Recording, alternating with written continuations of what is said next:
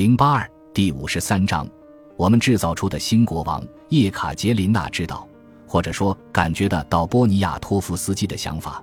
他试图软语温存地让他打消这些念头。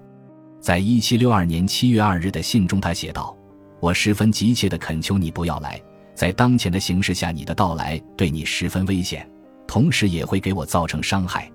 这场有利于我的革命，完全就是一场奇迹。”俄国万众一心，令人难以置信。我忙于公务，无法陪伴你。这一生，我将永远尊敬并效力于你的家族。但是当前，我们应当避免引起外界对我们的责难。我已经三天三夜没有合眼了，四天里只吃了两顿饭。再会，保重，叶卡捷琳娜。这封简短的信中充满柔情。但语调中明白无误地透露出叶卡捷琳娜想要结束这段感情的意图。在一个月后发去的信中，他讲述了彼得三世的身亡，并宣布自己要将凯泽琳伯爵派驻波兰，以协助波尼亚托夫斯基登上王位。此时对叶卡捷琳娜而言，当务之急就是让波尼亚托夫斯基打消与他重聚、有朝一日同他完婚的念头。我恳求您不要来。来信收到，定期通信总是受到诸多不便条件的限制，我必须保持十二万分的小心，而且我也没有时间打理这些对你我不利的小情书，我得随时注意自己的行为是否得体，而且还承担着管理国家的重任。再会，这世上总是充满了千奇百怪的状况。叶卡捷琳娜还是没有向对方挑明自己同格里高利奥洛夫的恋情。不过，在信中对他和他的四位兄弟还是盛赞了一番，掌握在奥洛夫一家的手中，善于领兵作战，有勇有谋，心思缜密，而且在军队中颇有威信，充满爱国热情，为人坦荡，对我和我的朋友忠心耿耿。他们五兄弟，长兄，总是在我身后寸步不离，干了不少荒唐的蠢事。他毫不隐晦对我的迷恋。正因如此，他才做出了这些事情，我对他们感激不尽。这封信让波尼亚托夫斯基哑口无言。他并不渴望戴上波兰王国的王冠，他对王位没有渴望，他甚至不愿意留在波兰。波尼亚托夫斯基一直认为自己在欧洲人里都属于见多识广，他意识到自己与粗鲁、难以驾驭的波兰贵族没有多少共同语言，后者只接受自己选定的国王。一旦发现当选的国王对他们的特权构成威胁，他们便会立即反对国王。如果注定要坐在最高权力的宝座上，他希望的也只是拥有女皇的丈夫这个身份，辅佐女皇治理朝政，而不是成为一国之君。况且这个国家对他来说与异乡无异。因此，叶卡捷琳娜将他孤零零地安放在波兰王位上的构想丝毫打动不了他。然而。三个理由决定了叶卡捷琳娜必须同波尼亚托夫斯基结束私人交往，并让他成为国王。首先，叶卡捷琳娜希望确保波尼亚托夫斯基从他的私生活中消失。一旦实现第一个目标，他便希望对对方做出补偿。最后，也是更为重要的一点，就是他希望通过对方来实现自己对波兰的控制。叶卡捷琳娜给曾经的爱人发去的信越来越冷淡。到最后，他也不再隐瞒自己同奥洛夫的关系。直到此时，波尼亚托夫斯基仍旧相信，只要回到叶卡捷琳娜的身边，自己就能重新点燃他的热情。他哀求叶卡捷琳娜准许他重返俄国，哪怕只有短短几个月，甚至几个星期。叶卡捷琳娜拒绝了他的请求。波尼亚托夫斯基不愿接受，甚至不愿相信叶卡捷琳娜的回答。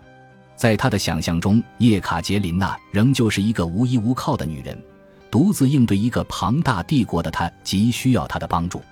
倘若波尼亚托夫斯基更理智些的话，他就会意识到叶卡捷琳娜是在告诉他自己已经找到了新的情人，这个新情人在他生命中的地位以及对他攫取皇位所做的贡献，让他远远凌驾于波尼亚托夫斯基之上。渐渐的。波尼亚托夫斯基终于接受了痛苦的现实，波兰的王位成了他的安慰剂。最后，他绝望地哭诉道：“我恳求你听一听我的倾诉。放眼天下的女子，只有你，我以为是永远不会变心的。你尽可以让我为你效劳，只是不要让我当这个国王。召我回到你的身边吧。作为一介平民，我可以为你做更多的事情。我相信其他女子都会变心，但是你绝不会。我还有什么呢？没有你，我的生命就只剩下一副躯壳，只剩下一颗空虚而极度疲惫的心。我恳请你听一听我的倾诉，索菲亚，索菲亚，你让我悲痛欲绝。作为大使，远比在这里当国王更可以靠近你。波尼亚托夫斯基的哀求只是徒劳的努力。叶卡捷琳娜心意已决，波兰的王位上坐着一个对她一往情深的男人，对她来说非常有利。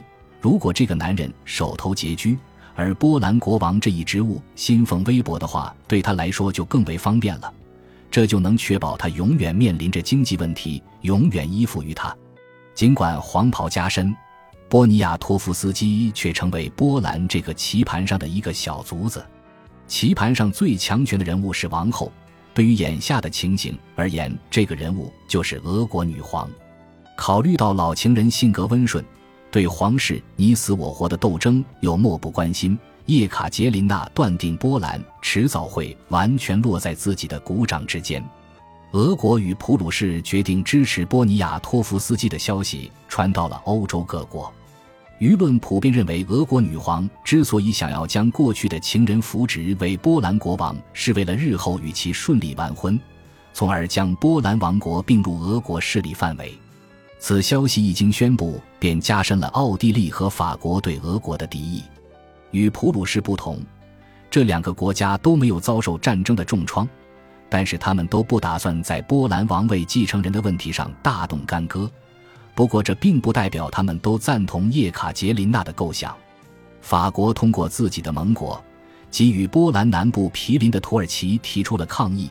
法国驻君士坦丁堡大使立即向苏丹及大宰相指明了让这个未婚青年成为波兰国王所存在的危险。这个男人曾经是俄国女皇的情人，日后也有望成为她的丈夫。只要这桩婚事能将他的版图扩张至第聂伯河西岸，经过法国大使精心的灌输，土耳其方面的忧虑日甚一日。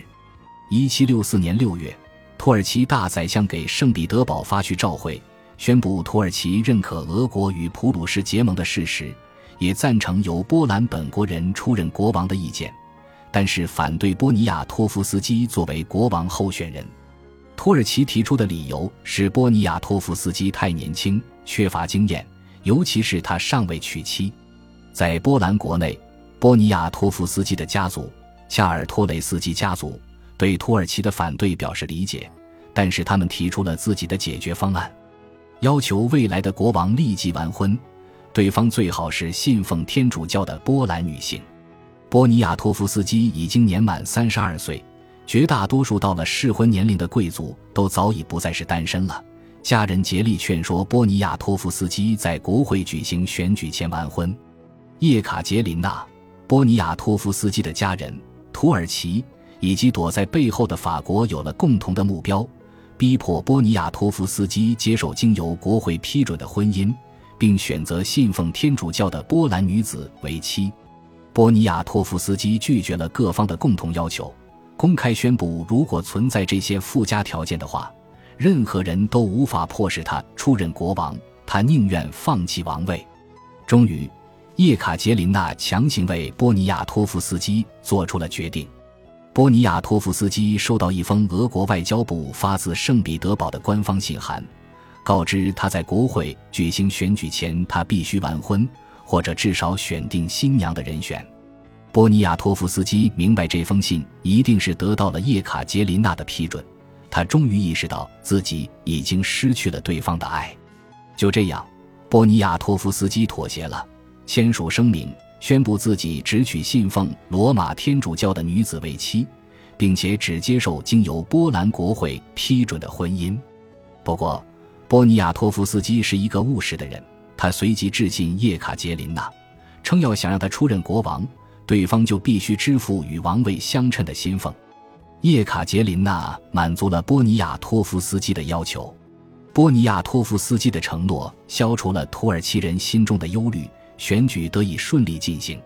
波尼亚托夫斯基刚一答应结婚的要求，叶卡捷琳娜便立即派出军队，以协助他兑现诺言。为了保卫和平局势，并保证选举在自由平静的气氛中举行，一万四千名俄国士兵包围了华沙。波兰国内出现了武装抵抗俄军并请求外国势力支援的声音，但是绝大多数国会议员都欣喜地认为，具有波兰血统的国王将有望抗衡俄国对波兰内政的干涉。一七六四年八月二十六日，在华沙郊外，国会以口头表决的方式举行了一场自由选举。站在露天草坪上的国会议员们可以清楚地看到，大量的俄军就驻扎在附近。波尼亚托夫斯基成功当选为波兰国王。后来他曾写道：“选举中意见统一，气氛平静。”波尼亚托夫斯基成为奥古斯都斯坦尼斯瓦夫二世，波兰的末代国王。叶卡捷琳娜往昔的情人，曾经梦想着娶她为妻的男人变成了他的诸侯。为了庆祝胜利，如释重负的俄国女皇从圣彼得堡至辛帕宁。对于我们制造出的新国王，我仅向您表示衷心的祝贺。本集播放完毕，感谢您的收听，喜欢请订阅加关注，主页有更多精彩内容。